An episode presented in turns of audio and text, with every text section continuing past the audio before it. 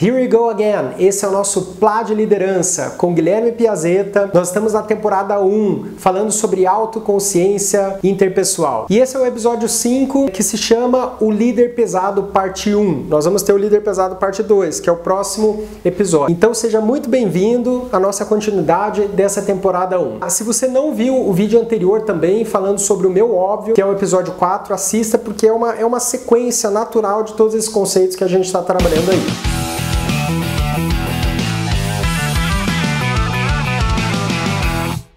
O líder pesado, parte 1, eu quero trazer o seguinte conceito. Há dois momentos em que o líder ele deixa o ambiente de trabalho muito pesado. E o primeiro deles é esse conceito do líder pesado 1. Quando? Quando ele faz com que os seus liderados, as pessoas que trabalham com ele, não saibam exatamente o que esperar desse líder. Quando você não sabe exatamente o que a pessoa acima de você, na cadeia hierárquica, é, espera de você, o que, que esse liderado vai fazer? Ele vive sob uma pressão a, e uma opressão diária.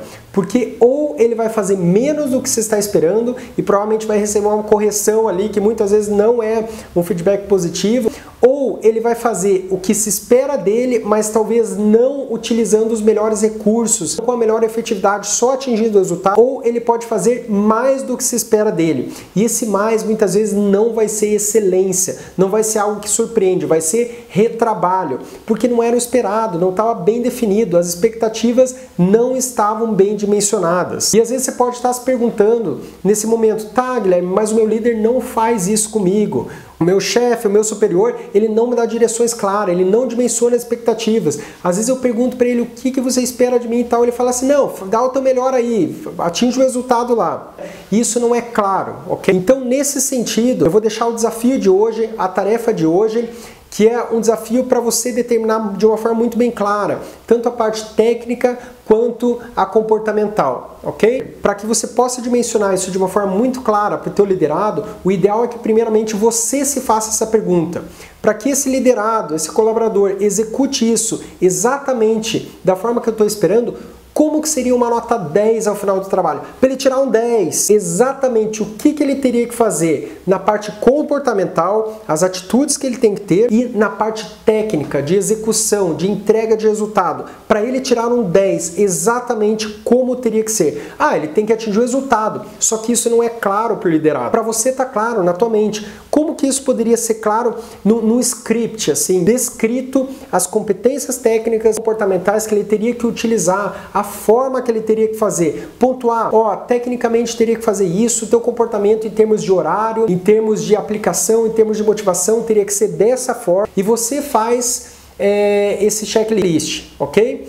Ah, um exemplo, às vezes, ah, eu preciso que o, liderado pergunta assim: ah, quando que você quer que eu entregue esse trabalho, esse relatório? Ah, o mais rápido possível. Gente, isso é está em desalinhamento, né, justamente com esse conceito que a gente está trabalhando, porque é uma expectativa mal dimensionada. O mais rápido possível para uma pessoa não é o mesmo padrão para outra. Então tem que determinar de uma forma muito clara: olha, eu preciso que isso esteja ah, terminado em cinco dias que seja entregue em quatro dias, ok? E isso é um indicador, tá? Então, primeiro você precisa definir esse indicador. Segundo, você como líder você precisa expor eh, esses indicadores, essas competências técnicas comportamentais que você espera para aquela atividade de uma forma muito clara para liderar. Ó, então, para executarmos essa tarefa, eu preciso disso, disso, disso e disso. O que, que você acha? Como é que você vê? Está de acordo com o que você pode fazer? Tem alguma coisa que eu posso te ajudar? Se for o liderado, que o líder não faz isso, ele precisa levar até o líder líder. Então o líder é, determinou para ele, ó, preciso que você me entregue tanto de meta em tantos dias. Tá, não determinou as competências técnicas comportamentais, as ações técnicas e comportamentais no meio do caminho. O liderado chega para o líder então,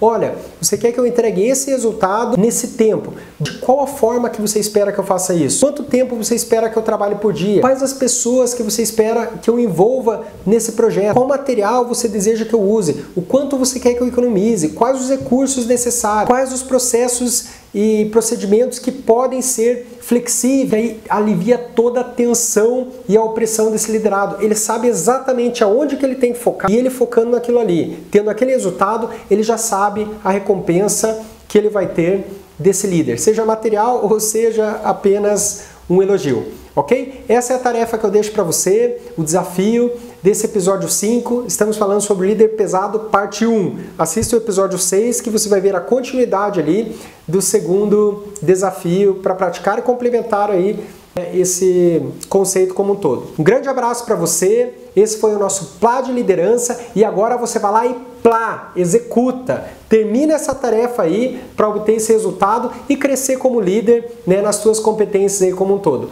Grande abraço, curte aí a nossa página, o Facebook, se isso faz sentido para você e te vejo no próximo vídeo.